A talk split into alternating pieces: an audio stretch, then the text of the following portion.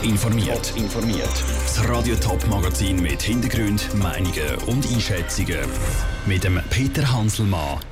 Warum sich die SBB und Behindertenverbände nicht ganz einig werden und warum Tempo 30 auf Veloweg nicht ganz einfach zum Umsetzen sind, das sind zwei von den Themen im Top informiert.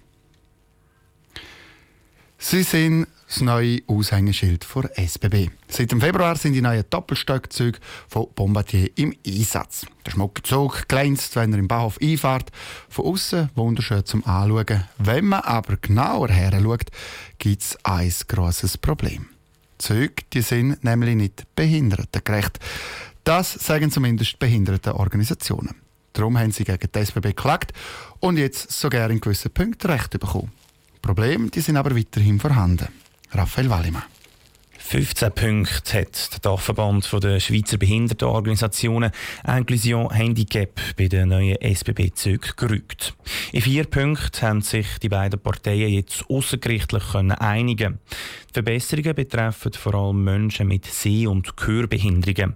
Unter anderem werden die Wagenübergänge besser signalisiert, dass die Stolpergefahr weniger gross ist. Ein erster Teilerfolg, fragt sich der Mark Moser von Inclusion Handicap. Aber noch viel zu wenig.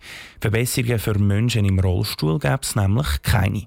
Es ist ja so, dass viele Menschen im Rollstuhl nicht selbstständig aus- und einsteigen können. Und das ist sehr wichtig für ihr selbstbestimmtes Leben. Mir geht es mit dem ÖV arbeiten, mir geht Freunde besuchen, Kollegen besuchen, so einem Hobby nachgehen.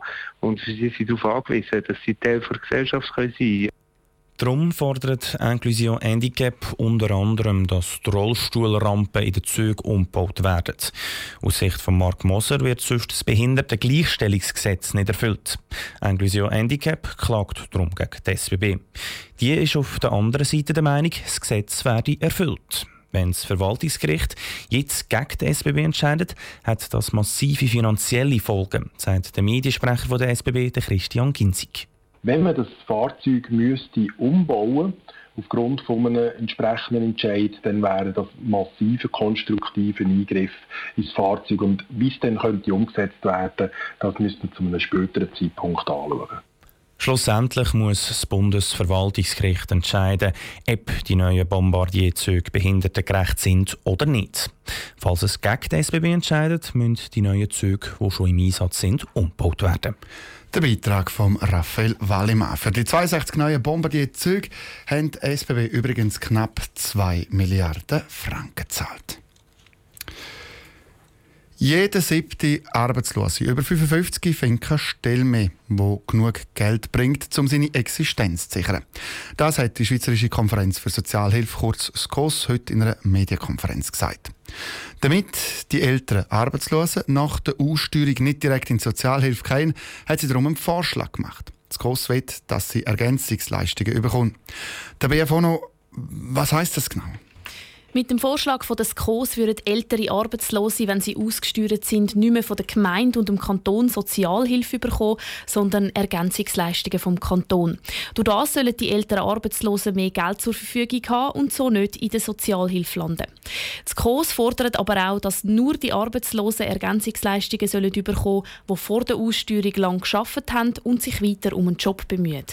Und ähm, was würde denn der Vorschlag der Bund kosten? Das COS hat berechnet, dass der Bund jährlich etwa 298 Millionen Franken mehr müsste zahlen Gleichzeitig würden aber etwa 140 Millionen Franken bei der Sozialhilfe eingespart. Das würde vor allem auch die Gemeinden entlasten. Außerdem rechnet das COS auch damit, dass das neue System würde Ergänzungsleistungen zu der AHV sparen weil dann ja die Leute vor der Pensionierung nicht müssten ihr Vermögen ausgeben Das COS betrachtet Mehrkosten darum als maßvoll. Besten Dank, Tabea Fono, für die Informationen.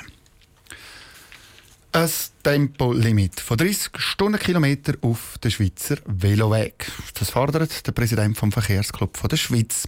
So soll die Sicherheit erhöht werden und die Umwelt mit Velo sollen zurückgehen. Die Umsetzung von einem Tempolimit Limit 30 dürfte aber schwierig sein, wie der Beitrag von Michel Eckimann zeigt. Mit E-Bikes gibt es in der Schweiz irgendwie mehr Unfälle. Darum fordert der Präsident vom Verkehrsclub der Schweiz im St. Galler Tagblatt das Tempolimit 30 auf den Schweizer Velowegen. Für die Kontrolle vom Tempolimit verantwortlich wäre die Polizei. Der Dionis Wittmer von der Stadtpolizei St. Gallen stellt klar, dass die Polizei kein Gesetz macht, aber er mache sich gleich paar Gedanken zur Umsetzung von dem Tempolimit und er hat ein paar Bedenken. Zum Beispiel ist es heutzutage nicht Pflicht, dass ein Velofahrer ein Tacho hat. Äh, auf der anderen Seite muss er auch nicht ein Kontrollschild haben. Sprich, wenn man einen Velofahrer blitzen dann könnte man dem nicht wie beispielsweise einem Autofahrer einfach einen Bus heimschicken. Und da muss man sich Gedanken machen, wie man das anwenden könnte.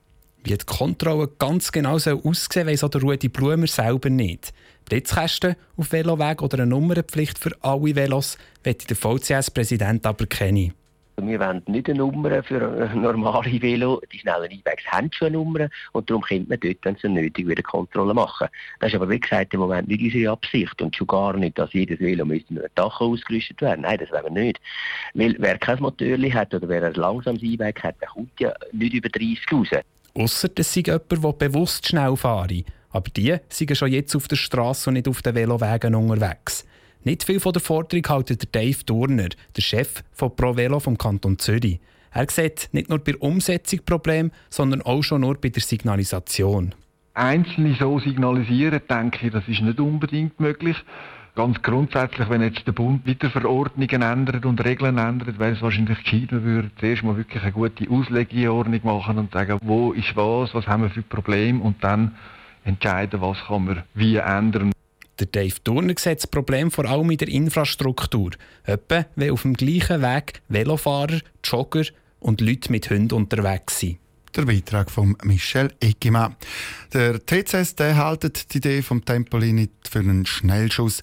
Es müsste zuerst Grundlage zu der Veloweg geklärt werden, bevor es überhaupt über ein Limit kann diskutiert werden Top informiert, auch als Podcast. Mehr Informationen gibt es auf toponline.ch.